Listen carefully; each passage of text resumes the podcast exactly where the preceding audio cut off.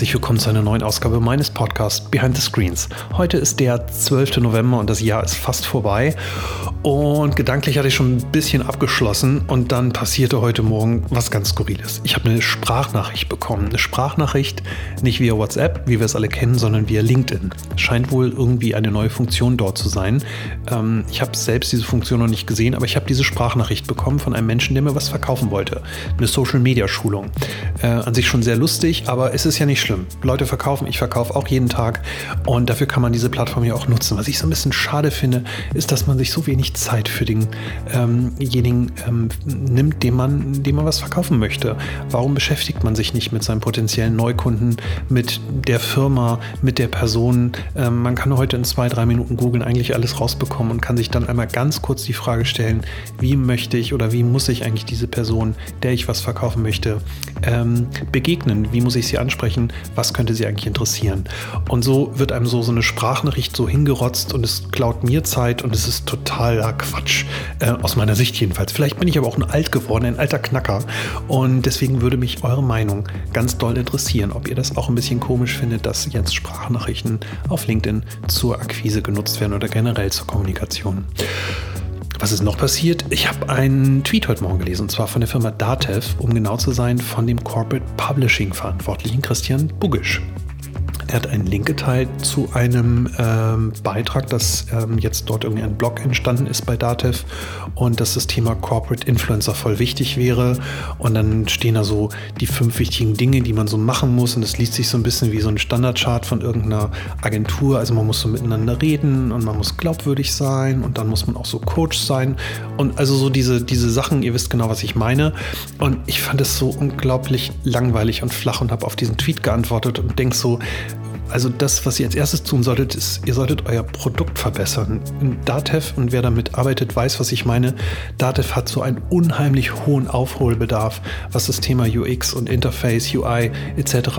Ähm, anbelangt. Und dort könnte man, da, da, muss ganz viel Liebe mal rein. Da, da, muss mal, das, also da muss einfach mal sich jemand drum kümmern. Und ich würde mich so freuen, wenn, wenn Datev zuhören würde und das auch mal machen würde. Und ich habe auf jeden Fall den Christian Bugisch eingeladen, habe gesagt, äh, Herr Bugisch, kommen Sie doch einfach mal in meinen Podcast und wir sprechen sprechen über Dativ und warum ähm, Dativ eigentlich so aussieht, wie es aussieht. Und naja, ihr könnt euch vorstellen, was passiert ist. Es ist, gibt keine Antwort, keine Reaktion, kein Like, kein gar nichts. Ähm, so viel zum Thema Corporate Influencer miteinander reden und glaubwürdig sein. Am Ende des Tages alles digitale Feigenblätter. Das Kernproblem der Digitalisierung wird nicht gelöst. Das eigentliche Kernprodukt wird nicht verändert und man ist nicht mutig, sondern schreibt einen Blog mit irgendwelchen Plattitüden und meint es dann gar nicht so. Herr Bugisch, falls Sie zuhören, ich meine es wirklich ganz lieb. Lassen Sie uns doch mal miteinander reden. Ich würde das wirklich gerne verstehen. Und wenn am Ende dann ein besseres Dativ-Produkt bei rauskommt, dann würden sie mir meinen Alltag ganz doll erleichtern. Und ich glaube auch den Alltag von ganz vielen Menschen, die da draußen mit ihren Produkten arbeiten. Klammer auf müssen, Klammer zu. Was ist sonst noch passiert? Wir stellen uns äh, täglich die Frage, wie wir gute Leute bekommen. Ähm, ich hatte letztes Mal schon gesagt, dass wir viele neue Stellen haben. Schaut doch mal auf cellular.de slash jobs. Ähm, ich glaube, das sind jetzt mittlerweile 19 oder 20 offene Stellen. Ähm, wir suchen jeden Tag gute Leute in allen Bereichen und ähm, wissen gar nicht mehr so richtig, was wir tun sollen. Wir arbeiten irgendwie auf allen Kanälen. Wenn ihr das äh, hört und wenn ihr jemand wisst, der im Digitalbereich einen Job sucht, bitte erzählt doch ähm, von Cellular oder meinetwegen auch von diesem Podcast und ähm, kommt zu uns nach Wien oder in irgendeinen anderen wunderbaren Standort, den wir mittlerweile haben. So, ähm, kommen wir aber zum Podcast von heute. Äh, ich war mal wieder in München und habe dort eine alte Bekannte getroffen, und zwar die liebe Birgit Aust. Birgit Aust kommt aus der Reiseindustrie und ähm, ist Geschäftsführerin von ähm, den Sonnenklar Reisebüros. Das, ähm, ihr kennt höchstwahrscheinlich Sonnenklar aus dem Fernsehen, das gehört so halb dazu, ist aber glaube ich so ein bisschen selbstständig und zu Sonnenklar gehört halt auch diese Sonnenklar ähm, Reisebürokette und dann gibt es noch weitere Marken, zum Beispiel die Flugbörse. Ähm, Im Prinzip so ein ganz traditionelles Geschäft, also Reisebüros. Äh, viele, die hier zuhören, werden höchstwahrscheinlich noch nie im Reisebüro gewesen sein. Ähm, ich muss zugeben, bei mir war es auch sehr, sehr lange her. Wenn man sich aber die Zahlen anschaut, ist es erstaunlich, erstaunlich. Ich glaube, knapp 70 Prozent aller Reisen, die in Deutschland verkauft werden, werden noch stationär verkauft. Das heißt, Menschen gehen tatsächlich in diese Reisebüros, lassen sich dort beraten und buchen dann ihren Sommerurlaub, ihre Winterreise oder was auch immer. Und ich kenne Birgit aus schon ganz lange, weil Birgit immer sehr, sehr digital war und immer sehr innovativ war. Ich weiß gar nicht genau, wie wir uns getroffen haben. Ich glaube auf irgendeinem FVW-Kongress.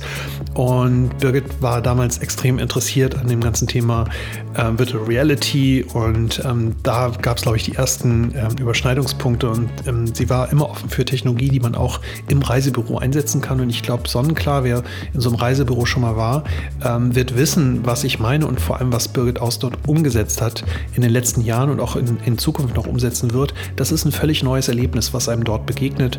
Man hat nicht mehr diese klassische Situation, wo der oder die Reisebüroverkauf, äh, vor einem sitzt und irgendwas in ihrem Monitor hackt, sondern man hat eine richtige Beratungssituation. Man sitzt vor einem, oder man sitzt gemeinsam vor einem Monitor, es gibt große Screens und man ähm, geht sozusagen partnerschaftlich durch diesen Beratungsprozess durch und erlebt das Verkaufen oder das Aussuchen einer Reise völlig neu und sehr innovativ und ähm, ganz anders, als wir das vielleicht noch von früher kennen. Also die Älteren unter euch werden das wissen, ähm, wie das früher war. Ähm, das heißt, wenn man jemand sucht, der ähm, neugierig und offen und innovativ oder open-minded ist, dann würde ich sagen, Birgit Aus ist genau diese Person.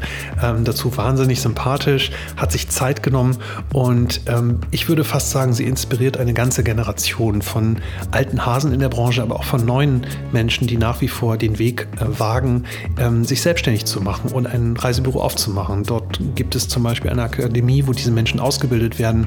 Man investiert wahnsinnig viel ähm, in die Art und Weise, wie auch Reisebüros digital kommunizieren kommunizieren und was dort alles gemacht wird.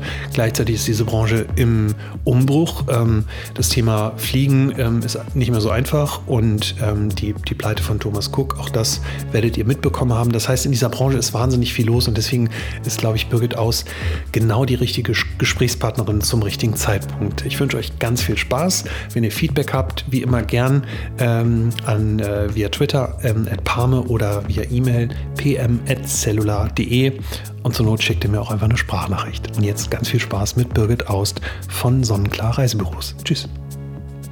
Heute bin ich mal wieder in München und ich treffe ein Urgestein der deutschen Touristik. Eine mutige, eine neugierige und eine sehr sympathische Frau.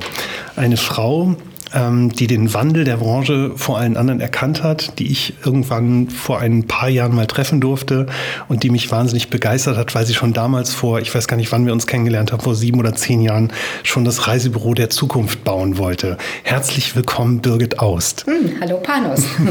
Ich freue mich riesig, dass wir uns wiedersehen. Wir haben uns vor vielen Jahren getroffen. Ich weiß gar nicht mehr genau, in welchem Zusammenhang das war. Und du hast damals ähm, ähm, immer über das Reisebüro der Zukunft gesprochen. Vielleicht erzählst du ein bisschen von dir. Ähm, du hast ja Touristik von der Pike aufgelernt. Du bist, glaube ich, seit 20, 30 Jahren ähm, in der Branche, hast als Reiseverkehrskauffrau gestartet und wie ging es dann weiter? Ja, also ich bin schon seit über 30 Jahren. Also dann weiß man, man ist tatsächlich ein Urgestein. Ja, ich habe es von der Pike aufgelernt. Das heißt, ähm, ich bin wirklich klassisch im Reisebüro gestartet und ähm, bin dann ähm, zum Veranstalter gewechselt, habe dort verschiedensten Positionen gehabt, bis hinterher ähm, eben ähm, eine Reisebürokette geleitet zu haben, eben auch im Franchise. Und das scheint jetzt so ein bisschen meine Berufung und meine Passion zu sein. Also das heißt, Vertrieb ist so meine Leidenschaft. Und äh, dann aber noch in der Verbindung mit Franchise, das ist so das, was sich dann gefestigt hat und was ich über die letzten ja, 20 Jahre eigentlich gemacht habe. Mhm. Ja, und es gefällt mir immer noch super gut. Und ähm, ja, ich sage auch immer, solange wie mir nicht die Ideen ausgehen und meine Leute hier denken, na gut, hoffentlich geht es ja jetzt bald mal nach Hause, äh, solange werde ich das auch mit Leidenschaft äh, weiterhin vorantreiben. Ja, ich hatte neulich mal eine interessante Frage. Da ging es darum, was Personen, die in dem Podcast hier auftreten, was die irgendwie vereint. Und dann habe ich lange überlegt und irgendwie war es das Wort Neugierde. Und ich finde auch, du bist jemand, den ich kennengelernt habe, der wahnsinnig neugierig ist oder, oder war. Und jetzt in der Recherche ist es mir auch aufgefallen, wir haben uns lange nicht gesehen und trotzdem diese diese Neugierde ist immer noch da. Was mich aber ähm, als erste Frage vielleicht wundert, wir haben, als wir uns damals kennengelernt haben, über Reisebüros gesprochen. Klassisch, analog, offline, ähm, das Reisebüro in der Stadt. Ähm, wenn man damals diesen ganzen Digitalgurus zugehört ähm, hat oder hätte, dann wäre man davon ausgegangen, naja, 2019 gibt es kein einziges Reisebüro mehr, weil es ja alles Internet. Ähm, aber mitnichten ist es so passiert. Äh, was ist denn in den letzten Jahren passiert und warum gibt es euch denn noch? Ja, gute Frage. Und ich bin davon überzeugt. Also ich habe auch vor, noch ein paar Jährchen zu machen und dementsprechend glaube ich ganz fest daran, dass auch das äh, Reisebüro nach wie vor eine Zukunft hat. Ähm, was ist passiert? Ja, auf der einen Seite, ähm, auch die Reisebüros digitalisieren sich ja. Das war unser, unser Aufhänger praktisch vor zehn Jahren, dass wir gestartet sind. Ich habe praktisch das Unternehmen gewechselt, bin von einem Mitbewerber hier heute zur FDI gewechselt und bekam halt den Auftrag, ähm, eine Reisebürokette ähm, aufzubauen. Eine also neue. Eine neue. So, und zu diesem Zeitpunkt, auch vor zehn Jahren, war es jetzt nicht so, dass man gesagt hat, mein Gott, das ist eine innovative Idee, dass da mal einer drauf kommt, eine Reisebürokette aufzubauen, sondern man hat auch damals schon das Thema gehabt, ähm, wir haben einen absolut gesättigten Markt und das heißt, wenn ich diese Kette aufbaue, muss ich absolut in den Verdrängungswettbewerb gehen. So, und ich habe ja vorhin gesagt, ich mache halt eben seit vielen Jahren Franchise. Also war klar, ich kann jetzt nicht das machen, was alle anderen machen. Und auf dieser Basis sind wir dann gestartet. Also wir haben erstmal überlegt, was bedeutet Franchise eigentlich heute? Was muss ich den Reisebüros anbieten, damit es für die interessant ist? Die zweite Geschichte war, was erwartet eigentlich der Kunde von einem Reisebüro in der Zukunft? Da haben wir mit der Uni St. Gallen damals eine Studie gemacht, dann im Anschluss daran eine Marktforschung aufgesetzt. Und auf dieser gesamten Basis habe ich jemanden gesucht, der mir dann auch ein Rollout-fähiges Konzept darauf macht, weil schaut man sich heute die ganzen Flagships an, schön und teuer kann jeder, ja, aber die Kunst ist es, dieses tolle Flagship halt eben auch in die Fläche zu bringen. Und das ist uns damals gelungen und wir haben bedingt natürlich auch durch unsere Affinität zu, zu unserem Sender haben wir natürlich auch eine besondere Affinität in Richtung Bewegbild. Und wir haben damals schon gesagt, dass das ganze Thema, ähm, alles, was sich bewegt und was leuchtet, natürlich die Leute anzieht, um es mal auf einen ganz einfachen Nenner zu bringen. Und das ist eins unserer Kernthemen im, in unserem Reisebrot der Zukunft Konzept gewesen. Also es war die erste Digitalisierung, also Digital, äh, Digital Signage, Einsatz mit verbundener Booking Engine dahinter, wo wir ähm, Angebote in Echtzeit haben etc., ähm, was es damals nicht gab. Und wir, kleiner Underdog, haben das in die Branche ähm, hineingebracht. Mhm. In welchem Jahr war das ungefähr? Und das kann ich dir genau sagen, 2010. 2010. Wir haben am 10. September 2010 hier unten das Büro eröffnet. Mhm. Und äh, ich kann mir vorstellen, 2010 werden die Preise für Technologien, für Screens alleine schon wahnsinnig ähm, teuer gewesen sein. Also heutzutage kriegt man ja die großen Screens hinterhergeschmissen. Ähm, ich habe hier unten in eurem Store gesehen, ihr habt ja, ich glaube, das sind 50 Zöller oder sowas ähm, äh, aufgebaut. Du hast gerade gleichzeitig gesagt, teuer kann jeder. War das damals eigentlich nicht ein wahnsinniges Investment, sowas zu machen? Also hier unten das Flagship war ein Wahnsinnsinvestment, aber nur deswegen, weil wir das innerhalb von zwei Monaten umgesetzt haben.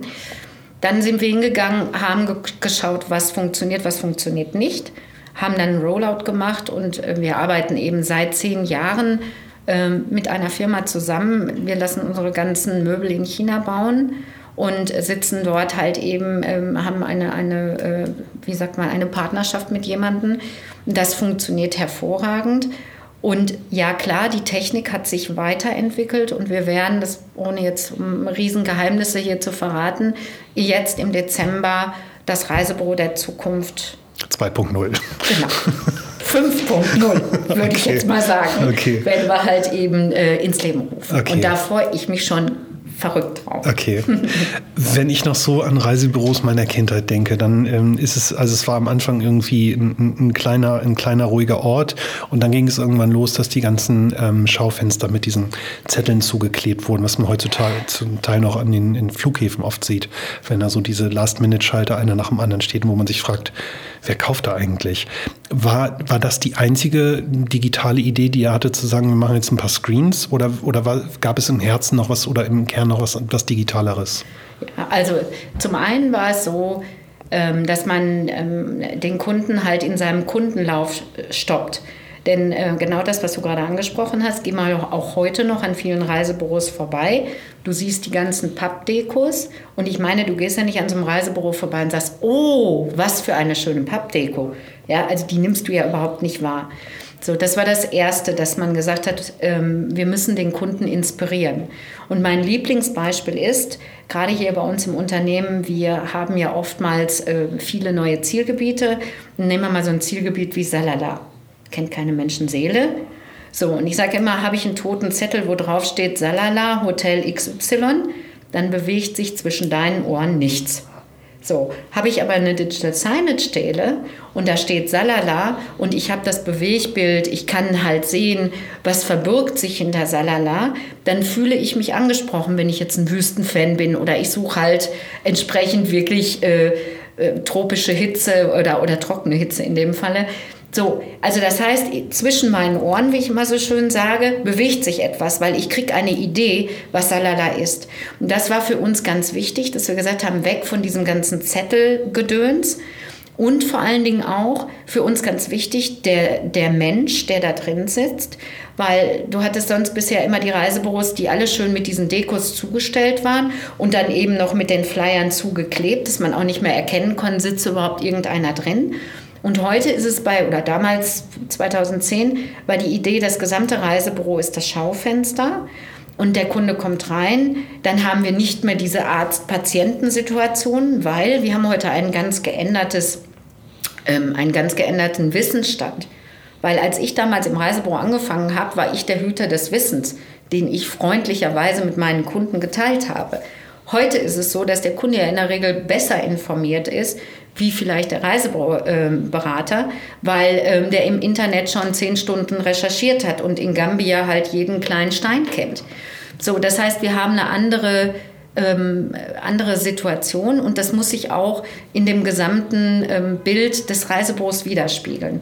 Also mehr so dieses Partnerschaftliche, also runde Tische, wir schauen gemeinschaftlich in, die, in den Bildschirm rein, weil ähm, ich kann jetzt nicht sagen, oh, ich habe jetzt nur ganz wenig Plätze noch, das sieht der Kunde halt nicht, sondern das ist alles mehr auf Augenhöhe. Mhm. Das war ein Thema. Und dann eben halt eben auch dieses Inspirationsthema, dass ich einfach sage, wissen Sie, Sie haben jetzt Salala das Angebot gesehen, jetzt machen wir halt eben nochmal äh, fix, ob das auch tatsächlich das Richtige ist. Und wir verfügen ja über ein hohes Videoarchiv, ähm, alleine durch Sonnenklar. Und dementsprechend können wir halt sicherstellen, dass das auch wirklich das ist, was der Kunde gerne haben möchte. Mhm. Reicht das denn heutzutage? Also die Dinge haben sich natürlich auch gewandelt. Also diese, diese Beratungssituationen kann ich mir vorstellen. Ich finde, das erlebt man auch, wenn man sein Auto in die Werkstatt bringt oder bei sonst ähnlichen Situationen ähm, wird sozusagen dieser Kundendialog verbessert. Ähm, aber wie kann eigentlich der Reisebüro-Verkäufer, die Verkäuferin noch glaubwürdig sein? Weil, so wie du sagst, ich kenne, ich will das erste Mal irgendwie nach Südafrika, ich habe schon zehn Stunden mir alles auf YouTube angeguckt. Wie will mir eigentlich ähm, da noch jemand was verkaufen? Können die heutzutage so kompetent sein? Also sie sind natürlich nicht, also jeder Reiseberater kennt logischerweise nicht jedes Ziel. Aber ähm, zum einen, dafür entscheiden sich ja zum Beispiel unsere Büros in ein Franchise zu gehen weil Franchise hat ja auch was mit Schwarmintelligenz zu tun. Ja, ähm, das heißt, ich kenne natürlich jemanden oder ich weiß genau, wo ich die Informationen herhole. Und ich finde, es ist auch heute nicht schlimm, wenn ich mal sage, wissen Sie, das weiß ich jetzt nicht genau, aber ich mache mich für Sie schlau. Weil warum gehen die Leute ins Reisebüro? Die sind ja nicht zu faul zum Suchen, sondern die wollen halt eben entsprechend jemanden haben, der halt es auch sicher macht, dass das, was sie sich ausgesucht haben, genau das Richtige ist und dass ich nochmal ähm, entsprechende Informationen rechts und links bekomme und ähm, ja auch einen gewissen Menschen reden nun mal gerne mit Menschen. Das trifft jetzt vielleicht nicht auf jeden zu, mhm. aber diejenigen, die in ein Reisebüro kommen, die wollen einfach auch nochmal die Bestätigung haben. Und ich glaube, das ist hier in Deutschland ähm, sehr ausgeprägt, weil schaut man sich, was weiß ich, die skandinavischen Märkte an oder England, ist es sicherlich ein bisschen anders. Aber hier in Deutschland oder auch in Österreich vertraut man, man glaubt es ja gar nicht. Man, jeder denkt ja eigentlich, sind alle nur noch irgendwie online unterwegs. Das stimmt nicht.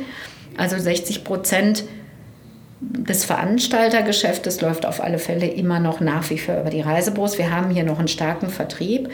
Und wenn man sich mal so Sachen anschaut wie Air Berlin Insolvenz oder wir hatten in diesem Jahr die Germania, dann weiß man, oder man hat so eine Aschewolke oder es passiert irgendeine Naturkatastrophe. Dann können sich diejenigen natürlich schon äh, glücklich schätzen, die in einem Reisebüro gewesen sind, weil dort haben sie jemanden, der sie wirklich unterstützt. Ob er, sie, ob er ihnen immer helfen kann, das sei mal dahingestellt. Aber du hast einen Ansprechpartner und wenn du anonym irgendwo auf einer Online-Plattform gebucht hast, dann hast du ein Callcenter und wenn irgendwas passiert, da, wendest, da wählst du dir die Finger wund, weil da kommst du überhaupt nicht durch. Mhm. Und das erleben wir halt eben immer wieder. Und das ist sicherlich auch nochmal ein zusätzlicher Nutzen, den ein Reisebüro bringt.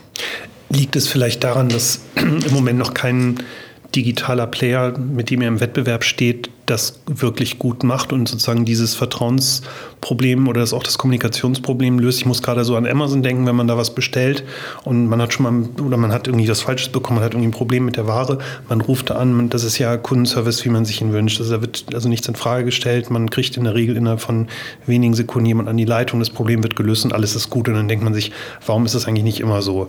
Ähm, und natürlich, ich habe auch schon mal Eurowings angerufen, viel Spaß. Also ähm, und also liegt es vielleicht nur daran, dass die anderen so schlecht sind? Ähm, also sicherlich wird der Markt sich sehr, sehr stark wandeln, wenn man das ganze Thema KI, ne, was da so auf uns zum ganzen, äh,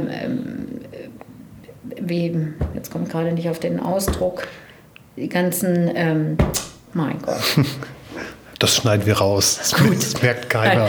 So, also das ganze Thema künstliche Intelligenz wird sicherlich nochmal auch dort den Markt etwas verändern. Das ist aber eben genau das, was wir, wir stellen. Wir haben in diesem Jahr auf unserer Jahrestagung genau dieses Thema gehabt, wo ich gesagt habe, passt auf, wir müssen jetzt eins machen, wir müssen uns überlegen, wo wollen wir in fünf Jahren, wollen wir ja immer noch hier am Markt sein. Also ich möchte jetzt nicht so weit gehen, dass ich sage in zehn Jahren, aber in fünf Jahren. Und was müssen wir tun? Was ist die Werthaltigkeit? Was ist der Wert eines Reisebüros? Was ist der Wert für den Kunden? Was ist der Wert für den Veranstalter? Was ist der Wert für uns untereinander? Und in diesem Prozess befinden wir uns gerade.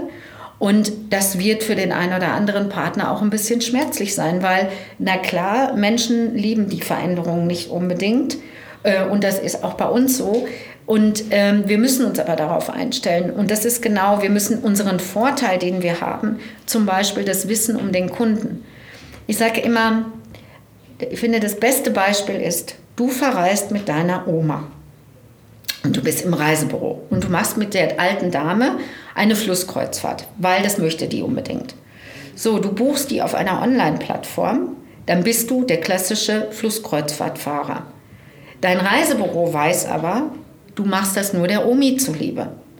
Ja, und wenn ich eine gut gepflegte Kundendatei habe, dann habe ich einen Vermerk, dass der Panos definitiv jetzt nicht permanent mit irgendwelchen Flusskreuzfahrtangeboten zugeballert wird, sondern das war eine einmalige Nettigkeit von ihm und damit ist das Thema vom Tisch. Online gesehen fällst du aber in eine gewisse Kategorie rein. Vielleicht wird dann das Verhalten so nach dem Motto, okay, Kunden, die das gebucht haben, kriegen auch das. Mhm. Und du bekommst plötzlich ein Profil, was gar nicht deinem Profil vielleicht entspricht. So, das ist immer das Beispiel, was ich den Reisebüros sage. Und dieses Wissen, das müssen wir halt eben in ein gutes CRM, ihr müsst euer CRM pflegen, damit wir genau dieses Wissen, das kann eine Plattform nicht haben. Weil ihr wisst ganz genau, der Panos ist nämlich eigentlich derjenige, der zusätzlich noch mit Frau und Kind gerne nach Skandinavien reist. Dann hat er aber auch noch Freunde, mit denen macht er am liebsten eine Motorradtour. Und dann gibt es noch alte Klassenkameraden, mit denen geht er immer kegeln und macht einmal im Jahr einen Kegelausflug. Das sind alles Informationen, die würde eine Plattform, weil du es gegebenenfalls unterschiedlich buchst oder ein Veranstalter, hätte diese, diese Information nicht. Ein Reisebüro, wenn ich ein gutes CRM habe, habe aber hat dies und kann dir natürlich, der weiß eben genau, immer im September kommt die Kegelreise und der kann dir halt eben im Januar schon dementsprechend, keine Ahnung, Müllers Kegeltouren anbieten. Mhm. Mir fällt jetzt gerade nichts anderes ja. ein. Ne? Aber das ist so, und ich, das ist das, was wir den Büros halt eben auch immer wieder sagen, dieses Wissen um den Kunden und einfach auch zu sagen, weißt du, ich beschäftige mich mit dir, ich merke mir Dinge und ich überlege mir, was könnte dir gut gefallen. Das kann aktuell, sage ich, sicherlich noch nicht online so abgebildet werden und diesen Vorteil müssen wir auch dementsprechend dem Kunden ganz klar und deutlich kommunizieren. Würde im Umkehrschluss allerdings bedeuten, dass du eigentlich auch sagst, in zehn Jahren ist dieser Vorteil, den man jetzt noch hat, vielleicht nicht mehr so groß? Ähm, ich glaube, also hier in Deutschland, ich wage mal die Prognose, dass es das in zehn Jahren wahrscheinlich immer noch gibt. Ähm, wir sehen ja ein Stück weit, Natürlich, die, die, die Booking Engines in, im, im, Internet oder so sind heute mittlerweile so gut, dass ich natürlich keinen mehr brauche, der mir einen Flug von München nach Hamburg irgendwo einbucht. Ich brauche niemanden mehr, der mir eine Ferienwohnung oder wir haben, wir geben in der Touristik immer ein Stück weit ab, Hotels etc. Aber alles, was komplex ist und was natürlich auch in der Regel hochpreisiger ist, ähm, da greift man schon sehr gerne auch noch auf einen Menschen zurück. Und das glaube ich, dass das auch zumindest in den nächsten Jahren noch so sein wird. Mhm. Damals, als ihr das Konzept gemacht habt für, ähm, für die Reisebürokette und im Prinzip euch auch über Technologie Gedanken gemacht habt und so weiter, da gehe ich jetzt mal davon aus, da wirst du damals noch keine wahnsinnig weitreichende CRM-Entscheidung getroffen haben. Ich weiß nicht, ob ihr jetzt eins nutzt, ich gehe mal davon aus. Gab es damals technologische Entscheidungen, die du heute bereust oder wo du zurückkommst und sagst, Gott, was habe ich mir da für einen Quatsch ausgedacht? Also es gibt das eine oder andere, was dann irgendwann obsolet wird, weil ähm, eine neue Technik irgendwo dazukommt. Wir hatten also am Anfang zum Beispiel sowas wie HeliView. Ja, ähm, das fanden die Kunden natürlich total spannend. Da haben wir gesagt, okay, wir machen jetzt mal einen Flug über die Küste von Gran Canaria. Das kam damals von Traveltainment, glaube ich. Ne? Nee, nee, von Traffics. Von ah, Traffics. Ah, Traffics, genau. Und, ähm, Diesen mit Hubschraubern, glaube ich, haben sie Strände genau. abgefilmt. Naja. Richtig. Oder, oder Hotelanlagen und so. Ja, und dann tauchte immer immer über dem Hotel, wo du gerade warst, tauchten dann die unterschiedlichen Preise auf. Das mhm. fanden die Kunden damals cool. Ähm, heute im Zeichen von, ich sage jetzt mal, Google Maps und all diesen äh, Möglichkeiten, die, die, die, angeboten werden, ist das, also es macht kein Mensch mehr. Ja, das haben wir dann. Aber das war jetzt keine Entscheidung, wo ich sage, das war ein Fehlgriff, sondern das hatte ähm, seinen Sinn und seinen Zweck und den hat er jetzt erfüllt. Und dann haben wir gesagt, ja, jetzt brauchen wir es auch nicht mehr. Und gibt es umgekehrt Dinge, wo du sagst, das war damals eine wirklich wichtige Entscheidung, das ist heute noch so ein bisschen ein, ein Rückgrat eurer Technologie? Also du hast gerade zum Beispiel gesagt, ihr, ihr habt eine Beratungssituation, wo ich als Kunde mit auf den Bildschirm gucke. Also da muss ich mir ja auch über ein Interface Gedanken machen, weil ich will ja höchstwahrscheinlich nicht, dass der Kunde meine Einkaufspreise sieht. Also da müssen ja völlig, völlig neue ähm, User-Interfaces eigentlich auch entwickelt werden für so eine Situation, oder? Oder gucke ich damit auf so eine komische Maske, die ich eigentlich gar nicht genau, lesen kann? Das, das genau würde man man tun. Ne? Mhm. Also da hat sich in dem Bereich tatsächlich auch noch nichts getan. Man hat immer mal über einen äh, Magic Screen, so nannte man das damals, also dass man praktisch einen gespiegelten ähm, Bildschirm hat für den Kunden, aber wo bestimmte Informationen nicht drin waren. Das hat sich aber ehrlich gesagt überhaupt nicht durchgesetzt. So, also das heißt, der Kunde schaut tatsächlich in unsere ganz normale klassische äh, Buchungsmaske rein das ist sicherlich etwas, wo man jetzt als Touristiker nicht unbedingt stolz drauf ist, weil das ist halt einfach nicht schön, sondern nur praktisch. Aber ähm, ja, also was für uns ein Rückgrat ist, ist das Thema Digital Signage. Ähm, das entwickeln wir auch immer weiter. Das wird auch natürlich eine große Rolle hier in unserem neuen, ähm, in unserem neuen Konzept äh, spielen. Ähm, und wo ich eben immer mehr Möglichkeiten habe, was mich persönlich total fasziniert ja, weil man dann sagt, okay, ich, ich, ich kann halt eben, ich meine, wir verkaufen etwas, was jeder haben will. Also es geht ja, ist ja selten, auch selbst wenn ich nicht in Urlaub fahre. Warum sitzen 1,3 Millionen Leute vor dem, vor dem Sonnenklar-Sender täglich? Ja, die verreisen ja nicht alle, sondern viele träumen einfach auch nur. Und das ist etwas, was wir verkaufen. Tagtäglich verkaufen wir Träume. Und die Leute müssen uns ja glauben, weil wir geben denen ja nichts physisch in die Hand, sondern ich muss die im Kopf, ich muss denen ein Kopfkino geben, damit die sich eigentlich gedanklich schon auf die Reise befinden. Und das ist so etwas, was heute ein Reisebüro-Kollege ähm, machen muss. Ja, ich muss Geschichten erzählen. Ich muss halt gucken, ne, also wenn ich weiß, wie du ungefähr, ähm, ähm, was dir gut gefällt, wenn ich eine gute, ein gutes Beratungsgespräch habe, dann versetze ich dich dahin, dass du halt anschließend denkst, boah, da muss ich hin. Mhm. Ja? Mhm. Und das macht letztendlich heute auch einen guten Reiseberater aus dass man genau eben diese Vorteilskommunikation und eben halt auch diese Bilder im Kopf zu erzeugen, das finde ich ist eine ganz wichtige Geschichte. Hat es Einfluss auf euer Geschäftsmodell? Weil ich kann mir vorstellen, wenn ihr jetzt euer, euer, euer eigenes Reisebüro habt, habt ihr bestehende Veranstalter, ihr habt bestehende Produkte, die ihr da verkaufen äh, wollt. Ähm, und da kommen dann Produkte ähm, oder solche Inhalte wie das Heliview vielleicht gar nicht vor, weil man sagt, das ist irgendwie vom Wettbewerb oder was auch immer. Ähm, wandelt sich das auch? Also seid ihr, seid ihr als Plattform dadurch offener, dass man sagt, Mensch, solange ich im Prinzip meinen Kunden begeistern kann, so eine Geschichte, dann kann ich auch mal ein Google Map zeigen oder sowas? Oder muss es immer das eigene Produkt sein? Nein, also ähm, das kann natürlich auch ein Google Maps sein, gar keine Frage. Und da sind auch die, die Reisebüros ein Stück weit frei in ihrer Entscheidung, was sie da einsetzen. Ich finde, es ist halt eben immer wichtig, was kann ich nutzen, um meinen Kunden eben zu inspirieren. Oder eben halt einfach auch, wir dann versuchen immer wieder zu schauen, okay, was A müssen wir an den Produkten, was, was tut sich draußen am Markt, was muss ich entsprechend vielleicht auch in mein Portfolio mit reinnehmen ähm, was ich anbieten muss. Was braucht heute ein junger Mensch? Was braucht ein älterer Mensch? So, und auch dieses Thema wandelt sich natürlich. Und alles, was auf, der, was auf technologischer Seite her da ist, ja, ich meine, wenn ich mir vorstelle, wir haben früher, ähm, weiß ich nicht, seitenweise Angebote ausgedruckt. Was gibt es natürlich heute nicht mehr. Das wird alles digital halt eben versendet. Bei uns haben die Kunden eine eigene Kundenwebseite, wo die ihre Angebote, wo ich über diese Kundenwebseite mit meinem Kunden, äh, mit meinem Reiseberater halt eben kommunizieren kann. Ich habe auf meiner eigenen Kundenwebseite habe ich meine Kundenhistorie. Also wenn ich 2013 mit meiner Freundin auf Sizilien war und möchte jetzt vielleicht meinen, keine Ahnung, äh, siebten Freundschaftstag in einem gleichen Hotel wieder verbringen, dann kann ich auf die Seite gehen und sagen, ach ja, das war das Hotel XY und äh, könnte es theoretisch sofort wieder buchen.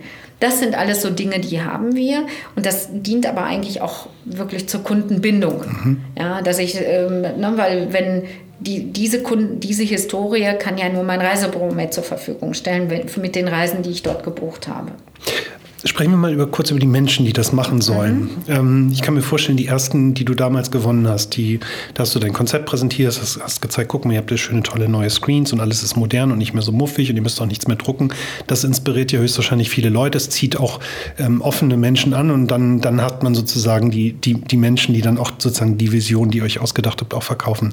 Jetzt neun Jahre später sollen die Menschen jetzt plötzlich Geschichtenerzähler werden und äh, Storytelling ist jetzt ganz groß und Social Media sollen sie nebenbei auch noch machen machen. Ist das so einfach, wie du das sagst, oder hast du hier auch oft Anrufe, die jetzt sagen, also hör mal zu, Frau Aust, ich, wie soll ich das alles schaffen?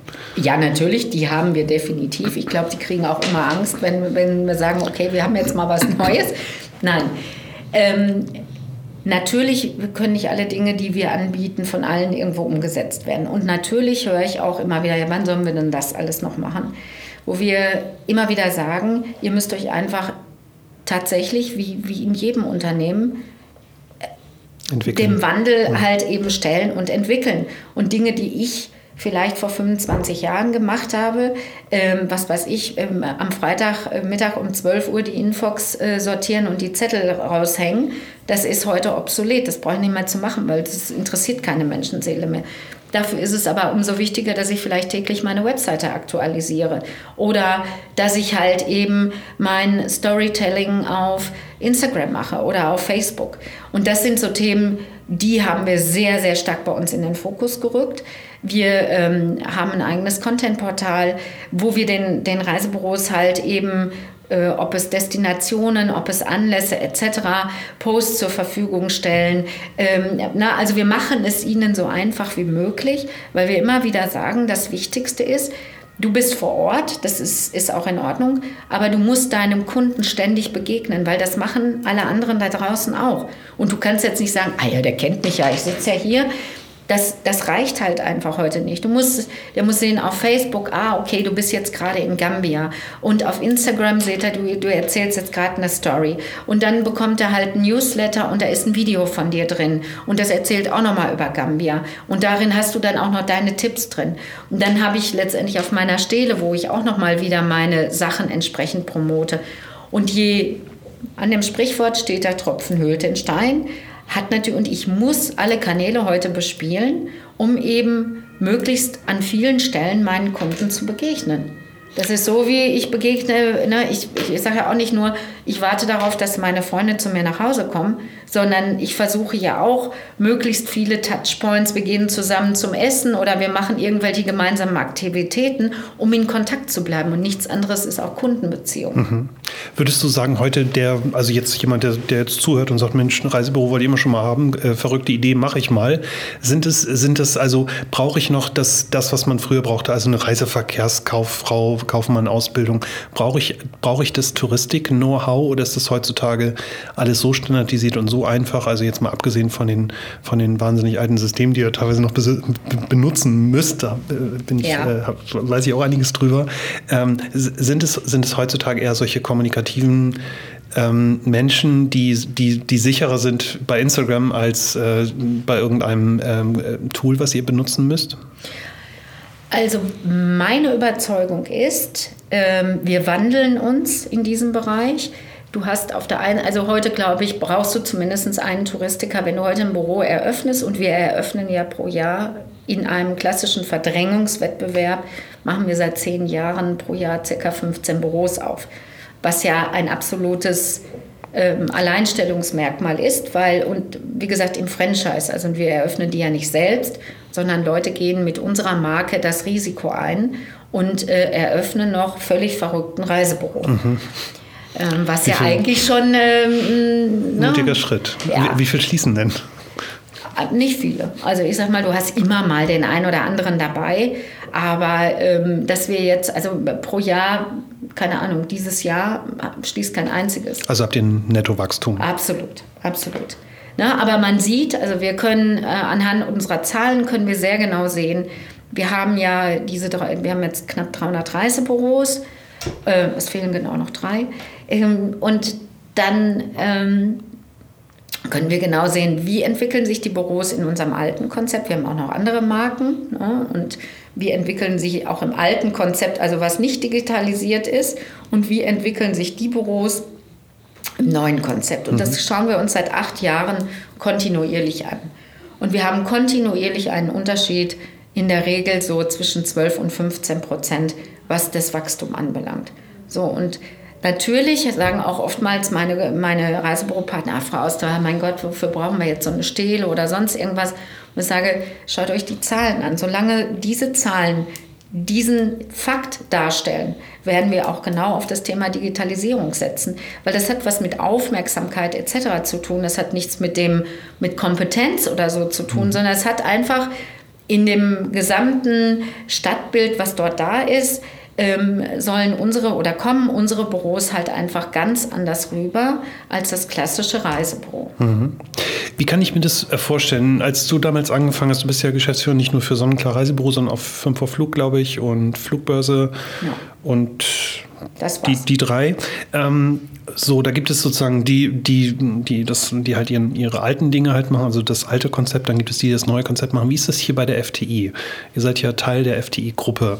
Ähm, bist, bist du da so ein bisschen der Punk, so der, der Digital-Punk, der dann so reinkommt und sagt, so jetzt machen wir alles digital und hier wird nichts mehr gedruckt? Oder ähm, sind die Zeiten vorbei? Oder wirst du immer noch hm, vielleicht schräg angeguckt, weil du so die Digitale bist? Nein, also das ist natürlich hier auch, also hier im Haus im Speziellen schon auch, ähm, dass wir ähm, schon auch gucken, äh, an welcher Stelle müssen wir, auch als Veranstalter natürlich, innovativ uns aufstellen, weil wir haben heute einen ganz anderen Wettbewerb. Früher hat man gesagt, okay, meine Mitbewerber sind äh, TUI Altos, Schau ins Land und Co.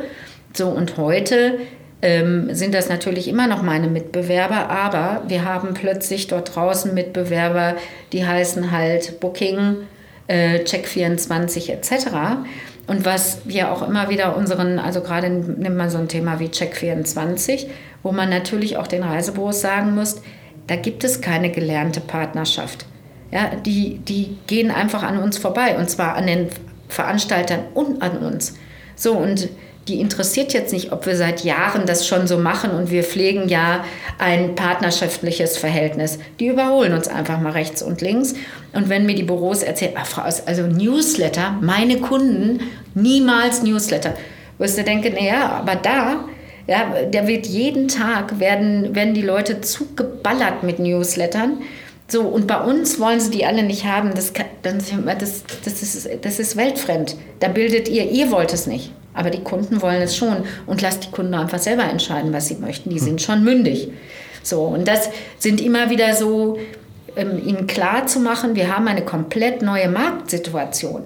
Da gibt es Marktbegleiter, ja, die scheren sich nichts um das, was wir seit Jahrzehnten machen. Und da müssen wir gucken, dass wir natürlich dagegen ähm, letztendlich auch eine Macht bilden.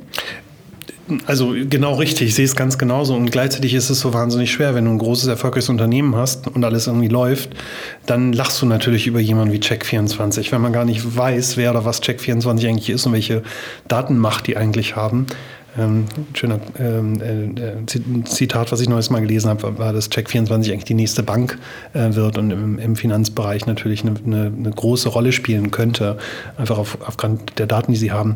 Ähm, wie, wie, war das hier? Wurde, das, wurde, diese, wurde diese Bedrohung frühzeitig wahrgenommen oder bei dieser Wandel, also oder bei VW ist mein Lieblingsbeispiel, sage ich fast in jedem Podcast. Also wenn du einen Golf hast, dann verkaufst du den, den verkaufst du irgendwie seit vielen, vielen Jahren und äh, da gab es ja gar, kein, gar, kein, gar keine Not, irgendwas Neues zu machen. Warum sollten die denn auch nur eine einzige Batterie entwickeln? Lief ja alles. Und plötzlich kommt dann diese große Krise mit dem, mit dem Diesel und jetzt ähm, wandelt sich das Unternehmen, glaube ich, so stark, wie es in den letzten 50 Jahren nicht getan hat. Brauchst du manchmal so einen externen Effekt oder brauchst du jemand wie dich, der halt auf den Tisch haut und sagt, so, jetzt machen wir das Reisebüro der Zukunft? Also ich glaube, da muss man unterscheiden zwischen Veranstalter und Reisebüro. Also ähm, im Bereich Reisebüro, ähm, ja, da äh, werde ich, solange wie ich meinen Job mache, äh, auch nicht müde werden, immer wieder auf den Tisch zu hauen, aber nicht in Bezug auf meine Veranstalterkollegen, sondern in Bezug auf meine Reisebürokollegen. Wo ich einfach sage, ihr habt einen so unglaublichen Wert. Ja, und nimmt man mal so, so ein Thema auch wieder wie, wie äh, die ganzen Fluggesellschaften, Insolvenzen etc., was wir jetzt gerade ähm, auch so durchgemacht haben. Ja, da kann sich jeder glücklich schätzen, wenn er da draußen gut funktionierenden Vertrieb hat. Ja, weil da habe ich eine Kundenbindung, ich habe eine Kundenbetreuung etc. So, das heißt, ich glaube, Veranstaltervertrieb wird sich ganz neu aufstellen müssen. Das ist eine ganz andere Beziehung, die ich heute habe. Ne, wenn ich früher so nach dem Motto, ich verkaufe dich und je mehr ich dich verkaufe, desto mehr Geld kriege ich. Und äh, übrigens, jedes Jahr machen wir höher, schneller weiter. Das funktioniert einfach irgendwann nicht mehr, weil ich glaube, wir müssen ähm, uns da sehr klar ähm, aufstellen, dass man sagt, okay, ich habe das Wissen um den Kunden und wie können wir jetzt gemeinschaftlich neue Produkte entwickeln, wie können wir die Kunden ansprechen. Das wird so das Thema sein und das wird letztendlich auch, glaube ich, die Entlohnung der Zukunft sein. So, das ist der Bereich, für den und so im Bereich der, der, der, Technologien, die eingesetzt werden müssen, ja klar, da gucke ich mich immer wieder um und überlege, wie kann ich für den Kunden diesen, diesen Ort immer noch interessanter machen, dass der das spannend findet. Ne, man hat mal das Thema VR-Brillen gemacht.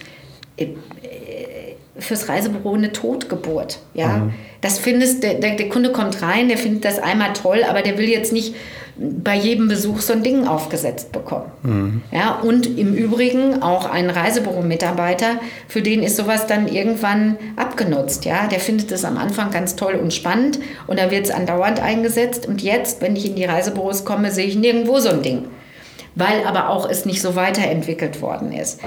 So, und, ähm, aber es gibt andere Dinge, die dann wiederum spannend sind und die ich einsetzen kann, um den Kunden zu inspirieren. Das werden wir sicherlich dann hier auch in unserem neuen Shop entsprechend einsetzen. Auch neue Technologien, die halt eben nochmal wieder dich ein Stück weit freier machen lassen, ne? dass du also jetzt nicht von irgendwelchen Screengrößen oder so halt abhängig bist. Und das finde ich. Ähm, mega spannend.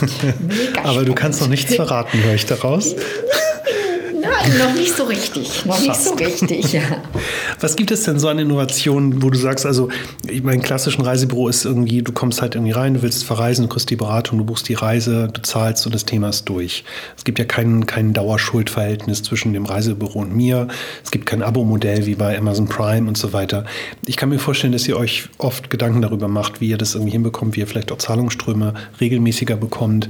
Gibt es, gibt es dort irgendwelche Ideen, Geschäftsmodelle, Services, die ich jetzt nicht kenne? Kenne, weil ich, ich weiß nicht, wann ich das letzte Mal im Reisebüro war.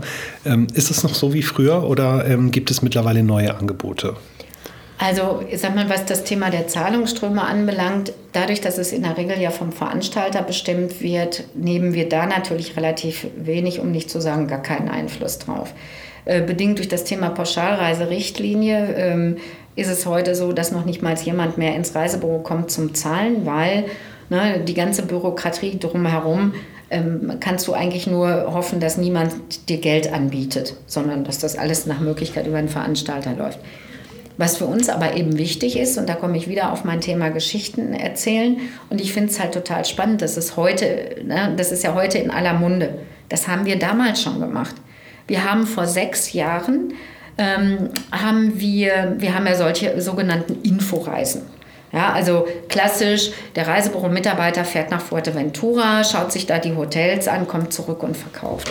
So, und ich habe schon immer gesagt, das ist das Uneffektivste vor äh, unter Gottes Sonne, weil du gehst halt hin, wenn du Glück hast, erzählt der Expedient im Büro, also der Reisebüroberater, seinen Kollegen noch, wie toll Fuerteventura ist. Wenn du Glück hast, hat dieser Inhaber vielleicht noch eine zweite und eine dritte Filiale und wenn es ein pfiffiger Inhaber ist, macht er halt einen Abend und sagt, hör mal Luise, erzähl mal deinen Kollegen, was so, du erlebt so hast. Ja. So. Mhm. Aber in der Regel haben wir ja nur Einzelbüros. Das heißt, meistenteils bleibt das Wissen nur bei diesem einen Expedienten, was natürlich ein Wahnsinn ist. Und darum haben wir damals gesagt, ich bin also ähm, an, äh, an die Uni gegangen und habe geguckt, okay, wen, welche Studenten, also finde immer junge, hungrige Menschen, das ist eigentlich so das, was man braucht, weil die sind halt geistig auch beweglich und, und äh, wollen sich einbringen. Und ich meine, ich habe etwas, dass ich jemandem sage, du hör mal, willst du für mich reisen? Da ist jetzt auch nicht so, dass man sagt, oh, nee, lass mal, also da habe ich jetzt keine Lust zu, sondern das ist etwas, was natürlich auch die jungen Menschen irgendwo angesteckt hat. Und wir haben äh, vor sechs Jahren eben, wie gesagt, haben wir ein Team gefunden, einen Blogger und jemanden, der, ähm, also eigentlich erstmal zwei Jungs, so. Und dann haben die sich im Laufe der Zeit, die haben sich mit uns entwickelt. Der eine hat mittlerweile eine eigene Firma. Also da bin ich auch ein Stück weit stolz drauf, dass wir, der hat seine Masterarbeit darüber geschrieben etc. Also das heißt, wir konnten dem, wir haben dem wirklich so beruflich eigentlich seinen Weg mit aufgezeichnet, mhm. was ich richtig klasse finde. Heute haben wir drei Teams, die für uns unterwegs sind. Äh, wir nennen das Travel Swarm ähm, und, und Mini Swarm. Äh, und die Travel Swarm jetzt aktuell ist der Travel Swarm gerade in Gambia. Äh, der andere Travel Swarm ist auf einem ähm, äh, AIDA-Schiff. Ähm, demnächst gehen sie mit mir nach Sri Lanka. Sie waren gerade auf den Malediven. Also ich meine, da sieht man gerade, da sagt ja keiner, oh nee, also lass mal, das ja. ist jetzt so, als wenn du in den Odenwald fährst oder mhm. so.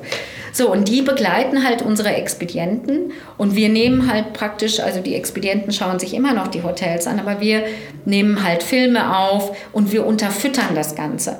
Und, äh, im, und wir haben einen eigenen Blog, Ferienwelten, den gibt es halt eben auch schon so lange, äh, wie wir damals halt mhm. eben äh, unterwegs waren. Und äh, dort werden eben diese Filme eingestellt, dort wird der Blogbeitrag gemacht und diese Ferienwelten dienen aber dazu, dass unsere Reisebüros praktisch diese Dinge alle verwenden können. Ja, und können die zusätzlich noch mit ihren eigenen Tipps versehen. Also so nach dem Motto, ich war auch gerade auf den Malediven und übrigens nicht nur das Hotel ist schön, sondern das ist auch noch toll. Oder wer tauchen möchte, kann das machen. Mhm. Und das ähm, äh, inspiriert ja wiederum auch und wir holen uns über diesen Blog natürlich auch viele Kunden, die gar nichts mit dem Reisebüro zu tun haben. Der Blog ist auch zugänglich für, jeden. für, für jeden, also ein öffentlicher, öffentlicher genau. Blog. Wer gucken möchte, ferien-welten.de. Okay, Ferienwelten. Ich werde das nochmal verlinken und in der Anmoderation natürlich ja. erwähnen. Sehr gut. Aber ähm, nochmal zurück zur Frage, die sozusagen neuartige Angebote für mich als, als Endkunde, der jetzt sagt, ich will jetzt mal zwei Wochen Südafrika buchen, ähm, das Geschäft ist nach nach wie vor noch das gleiche, wie es früher war. Ich finde, wenn man online bucht, sieht man das, wie wahnsinnig sich das verändert. Ich finde es teilweise sehr störend, weil man merkt, ähm, jetzt wird noch der Mietwagen verkauft und jetzt diese ganzen, da gibt es diesen Fachbegriff, ich habe es gerade vergessen, Ancillary Revenue, irgendwie diese Dinger, wo, wo man dann äh, eigentlich durch ist mit seiner Kaufentscheidung und dann muss man hier nochmal 30 Euro ausgeben, dann nochmal eine Rücktrittsversicherung und so weiter. Ähm, gibt es das im Reisebüro auch oder gibt es dort, gibt's dort bessere Dinge? Also ich sag mal, ja klar, äh, auch die Reisebüros sind angehalten, äh, nehmen wir mal so ein Thema wie Mietwagen. Ähm, gehst du nach Mallorca, dann siehst du, äh, also ich glaube, jeder Zweite nimmt einen Mietwagen und dann fragst du mal, hat dir das dein Reisebüro angeboten? Dann wird wahrscheinlich jeder Dritte sagen, ja, so. Ähm, und natürlich sagen wir den Reisebüros auch, mach das, weil ich meine, der Kunde will sowieso einen, einen haben. Im, Im besten Falle, dass man sagt, okay, bevor der in Urlaub fährt, dass man nochmal anruft und sagt, okay, ist alles in Ordnung, haben Sie an die Versicherung gedacht, daran, daran, daran, daran, darf ich Ihnen behilflich sein?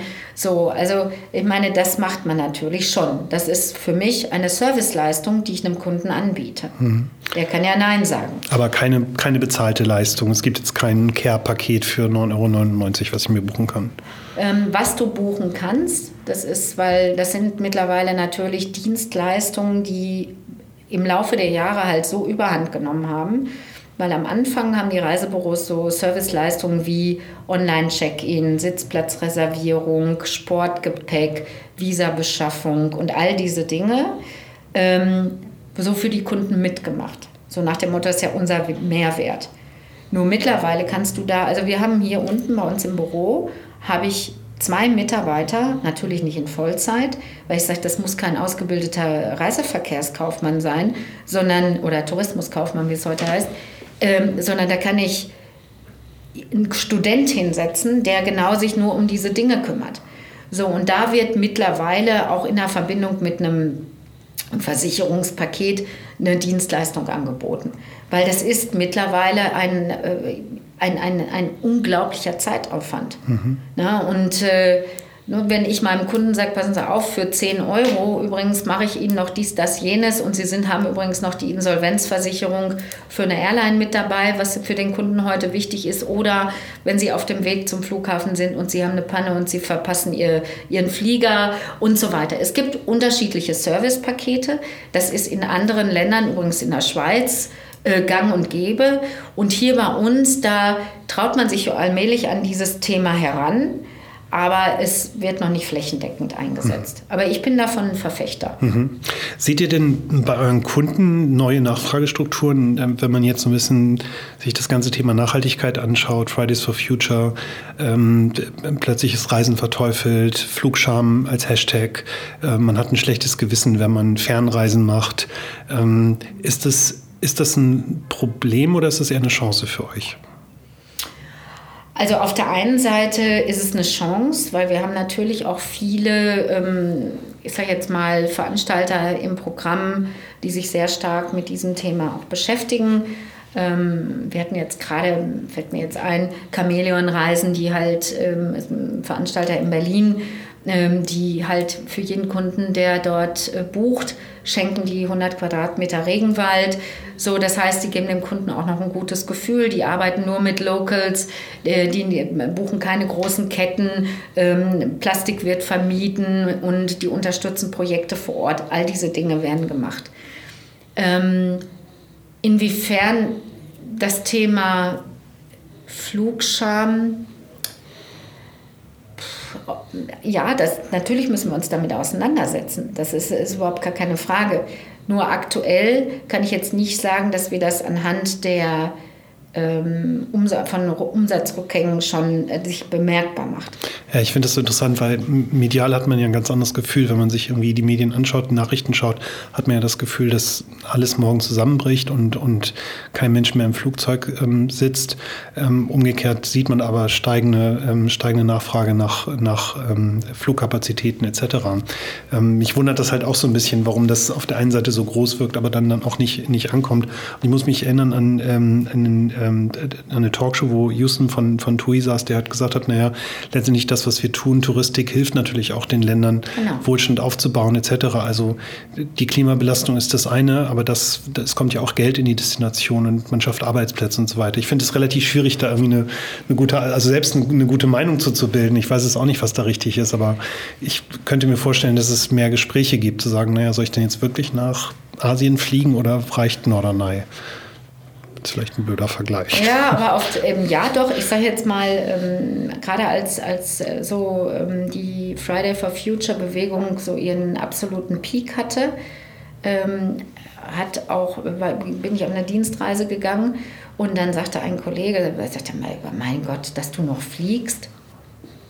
Dann sage ich, naja, also was soll ich jetzt machen? Also ich kann ja schlecht zu Hause bleiben und manche Dinge erfor sind erforderlich. Natürlich überlege ich mir, wann kann ich eine Videokonferenz machen etc. So und parallel dazu, und das habe ich ihm dann auch gesagt, ähm, ich meine, wer hier in München wohnt, der hat ungefähr vielleicht bis auf zwei Monate im Jahr permanent Ferien, weil permanent rollen hier die Autokolonnen an uns vorbei. Und also da habe ich jetzt noch nicht feststellen können, dass irgendeiner sagt, ich fahre zukünftig mit dem Fahrrad in Urlaub. So, also das ist jetzt natürlich eine, eine Plattitüde, die ich jetzt so gerade von mir gehe. Aber wir neigen in Deutschland halt immer gleich dazu, von einem Extrem ins andere zu fallen. Und ich fand es ganz interessant, während dieser Zeit war ich unter, bin also viel in meinen Reisebüros auch unterwegs. So. Und da waren, bin ich im Süden hier unterwegs. Und da ging es um das Thema Kreuzfahrten. Hat ja auch einen Kollegen gefragt, der sagte zu mir, oh Birgit, weißt du, die Kunden, die kommen mehr oder minder hier ins Reisebüro geschlichen, um sich eine, um zu sagen, sie möchten eine Kreuzfahrt buchen. Sage ich, echt, so schlimm ist das? Das hätte ich jetzt gar nicht gedacht. Kann man auch anhand unserer Zahlen spiegelt sich das 0,0 wieder. Dann bin ich oben im Norden an der Küste, die natürlich seit mit den Schiffen aufwachsen und die sagen, hier fragt kein Mensch nach Kreuzfahrtschiffen, weil die sehen jeden Tag die Containerschiffe hier rauf und runter fahren. Für die sind die Kreuzfahrtschiffe das, das kleinere Übel, beziehungsweise wenn man dann halt eben auch sieht, was dort eingesetzt wird etc., was gemacht wird, um halt entsprechend wirklich umweltverträglicher ähm, ähm, zu fahren und zu reisen, ähm, daran kannst du sehen, also wo du auch dann bist in Deutschland und was du dementsprechend für eine Beziehung hast, sind die Diskussionen komplett unterschiedlicher. Ja, glaubst du, dass, dass das in Zukunft noch ein, noch ein Thema ist, was euch stärker beschäftigen wird? Ja. Also du hast ja gerade gesagt, ihr fangt jetzt an mit, mit einem neuen Konzept oder mit einem, mit einem Relaunch oder einem Face, New Face, also ich weiß nicht, wie ihr das bezeichnet. Ähm, spielen da solche, solche Überlegungen auch irgendwie mit rein oder geht es, geht es mehr um das Thema, wie sozusagen das Erlebnis ist oder geht es auch inhaltlich? Also kann ich meinen Flug kompensieren oder meine Reise kompensieren in Zukunft? Bei euch? Also auf der einen Seite sind wir Mitglied bei Atmosphäre. Also von daher gesehen, das wird jedem Kunden gleich angeboten, dass er also praktisch ähm, äh, einen Ausgleich äh, zahlt. Ähm, auf der anderen Seite haben wir uns dazu entschlossen, äh, eigentlich jetzt parallel auch noch etwas zu arbeiten, nämlich genau das, was du vorhin gesagt hast, dass Tourismus durchaus hilft. Und wir sind Partner von Handicap International. Und ich werde Ende äh, November, weil ich sowieso in Sri Lanka bin, ähm, werde ich ähm, verschiedene Projekte besuchen, weil wir uns sehr nachhaltig eben, und da geht es nicht nur darum, wir bauen mal eine Schule, sondern es geht halt darum, wie können wir als Organisation in einem Land auch nachhaltig die Gesellschaft mit beeinflussen, um einfach zu zeigen, dass das Thema Tourismus, genau das, was du vorhin gesagt hast, auch hilft. Ja, weil wir kamen eine ganz andere Öffentlichkeit. Gerade mit unserem Sender, also wir haben, äh, wir machen das gemeinsam mit Sonnenklar, also das ist äh, Handicap International. Und wir haben äh, am 6. Dezember zum Beispiel einen Spendentag und ich bin vor Ort. Das heißt, ich, ich kann natürlich auch nochmal über den Sender erreiche ich natürlich eine ganz andere Öffentlichkeit und ähm, auch über die Reisebüros. Wir bauen das halt eben, jedes Reisebüro, was bei uns eröffnet, wird halt zukünftig eben sagen, okay, ich möchte jetzt nicht die 158. Orchidee haben, sondern spendet einfach für Handicap International, weil wir wollen nachhaltig auch den Tourismus in unseren Partnerländern halt mit unterstützen. Mhm. Und das finde ich, da tun wir wirklich was Gutes, weil und es geht hier jetzt nicht so um diesen, ja, diesen karitativen äh, Aspekt, also so nach dem Motto, was für Gutmenschen wir sind. Also darum geht es überhaupt nicht, sondern es geht darum, wir bringen Touristen in ein Land, aber auf der anderen Seite nutzen wir auch die Möglichkeit, ähm, das Know-how und das Wissen ähm, auch in ein Land zu transferieren und eben dafür mit ein Stück dazu beizutragen, dass sich so ein Land entwickeln kann. Und da geht es um Hotellerie, da geht es um, um Schule. Ähm, also wir haben uns sehr stark das Thema Kinder halt natürlich äh, genommen.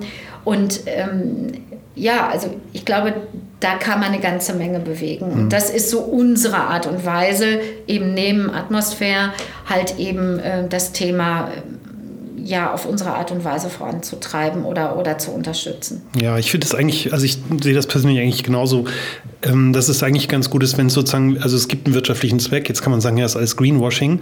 Ja, ist es vielleicht, aber auf der anderen Seite hat man natürlich auch ein Unternehmen, was man weiterentwickeln muss und wenn das Unternehmen dann dadurch Gutes tut, ist es ja eigentlich nicht, ist es doch nicht schlimm, dann ist ja beiden damit geholfen und letztendlich sind es hier auch Menschen, die bezahlt werden müssen. Und ja.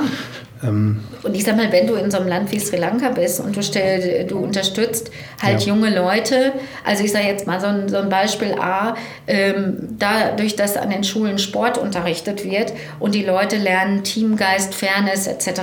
So, oder aber halt, ähm, du gibst ihnen die Möglichkeit, dass sie eben halt äh, über eine vernünftige Hotelschule etc.